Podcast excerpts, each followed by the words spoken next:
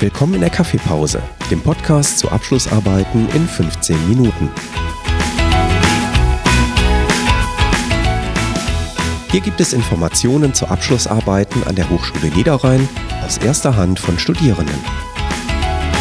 Wir sprechen über Themen, Methoden und die besten Tipps und Tricks.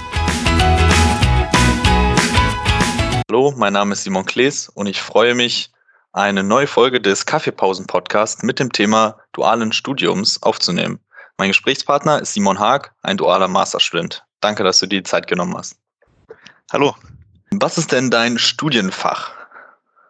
Mein Studienfach ist im Moment IT-Management. Ich studiere im äh, Master of Science an der FOM. Ich habe davor auch Wirtschaftsinformatik ebenfalls an der FOM, also der Hochschule für Ökonomie und Management, studiert. Ähm, nach welchem Modell hast du studiert? Also wie viele Arbeits- und Studiumsstunden pro Woche hast du absolviert? Ähm, das unterscheidet sich jetzt je nach Bachelor- und Masterstudium. Was davon interessiert dich mehr oder soll ich einfach beides erzählen? Erklär gerne beides, dann sehen wir auch die Unterschiede. Okay. Also ähm, im Bachelor habe ich parallel Ausbildung und Studium gemacht. Das heißt, ich habe ganz normal die IHK-Ausbildung gemacht, 37,5 Stunden ähm, wovon anderthalb Tage aber dann in der Berufsschule waren.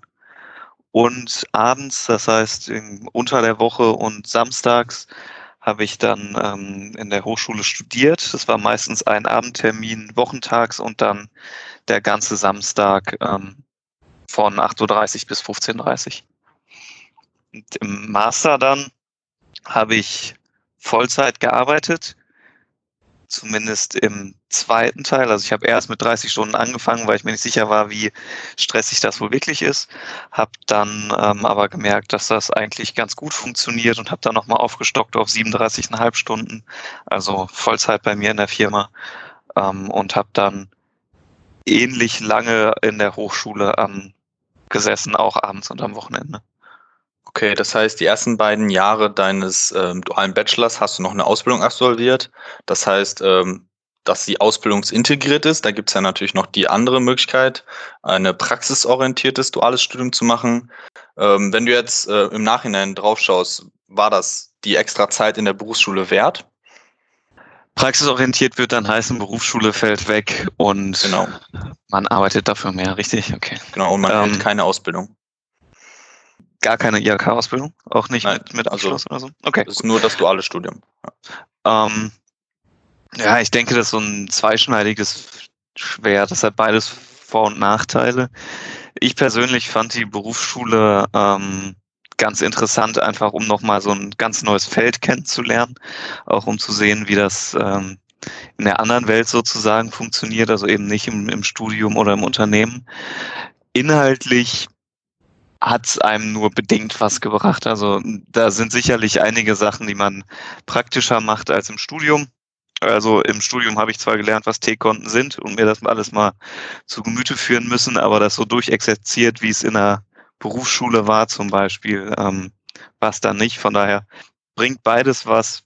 Im Nachhinein würde ich es, glaube ich, eher praxisorientiert machen, wenn ich es mir aussuchen könnte und nur arbeiten und studieren.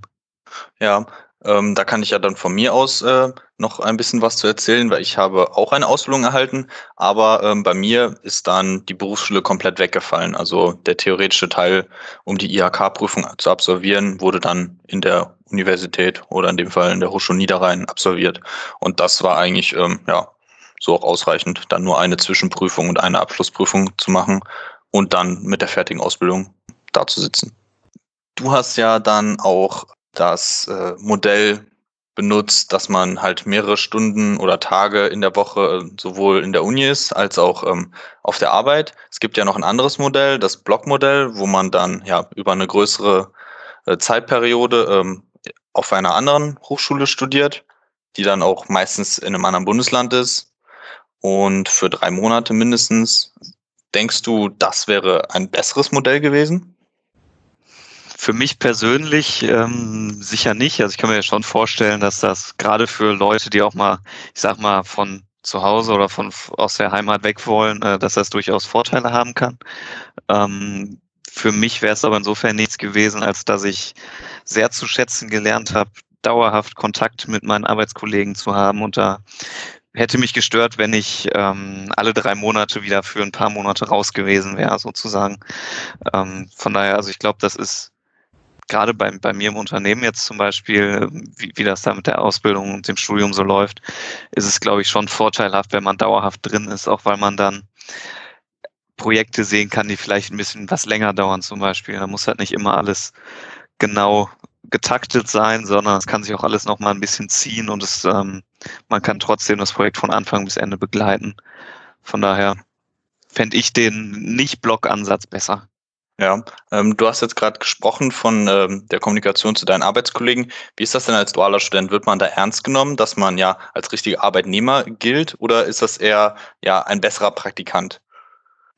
Äh, besserer Praktikant auf keinen Fall. Ähm, also ich würde schon sagen, dass man ernst genommen wird von den allermeisten, sage ich mal. Es gibt natürlich immer ein paar Ausnahmen, Kollegen, die irgendwie den, das nicht so ganz verstanden haben, worum es geht, glaube ich.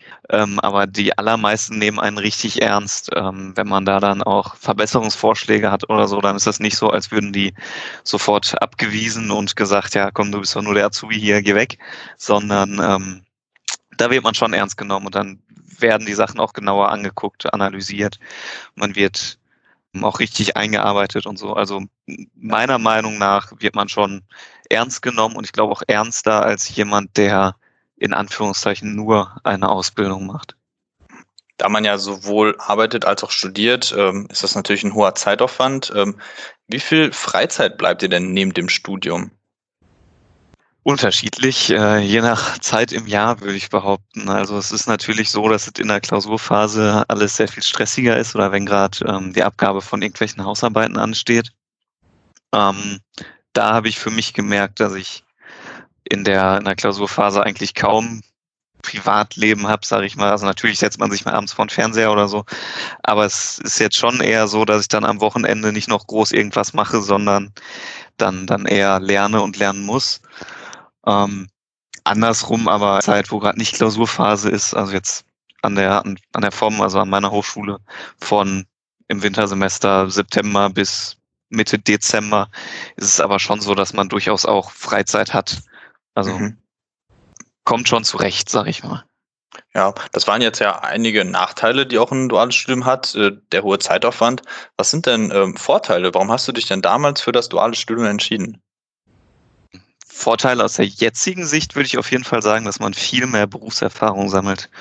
Ähm, das heißt, ich bin mir sehr sicher, dass ich, ich bin jetzt im Moment 26, dass ich äh, sehr, sehr viel weiter bin als ähm, andere, andere Menschen in meinem Alter, die jetzt vielleicht gerade erst den Bachelor abgeschlossen haben oder den Master abgeschlossen haben und dann jetzt erst das erste Mal in so ein Unternehmen reinrutschen und das sehen. Ähm, das ist aus der heutigen Sicht würde ich das als den größten Vorteil sehen.